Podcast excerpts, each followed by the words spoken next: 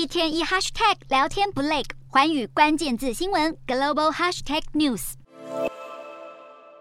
乌俄战争掀起人道危机，也炸出军火商机。以美国来说，拜登政府自从俄罗斯入侵乌克兰以来，已经向乌方提供将近三百五十亿美元的军事援助，内容包括令俄军闻风丧胆的标枪跟刺针飞弹。根据美国国防部过去十年公布的军事采购数据，标枪飞弹总数量四万三千多枚。美国陆军跟海军陆战队拥有的标枪系列反坦克飞弹总数为两千多套发射具，备弹超过一万一千枚。如果以这个比例来计算，乌克兰已经接收超过七千五百套标枪发射具，接收超过三万枚备弹。保守估计，美军有大半的标枪反战车飞弹库存消耗在乌俄战场上。雷神公司挑明，刺针便携式防空飞弹在乌俄战争下已经快被消耗殆尽。他呼吁美国政府赶快砸钱投资。至于洛克希德马丁，现阶段标枪飞弹的年产量是两千枚，预计将扩增到四千枚，但何时会达标？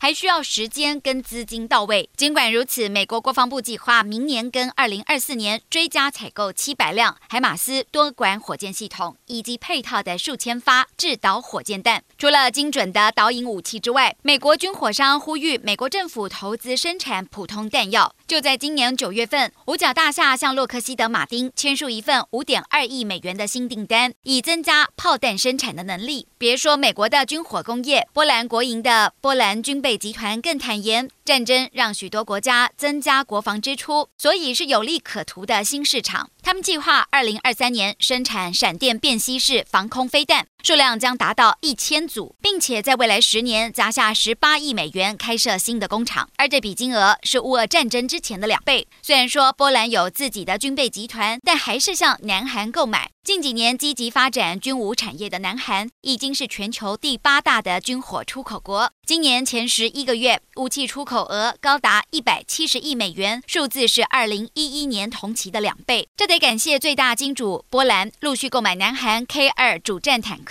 K 九自走炮等。南韩总统高喊二零二七年要提升到全球第四名。然而，正当各国努力填充弹药库的同时，许多饱受战火的人民却过着生灵涂炭的日子。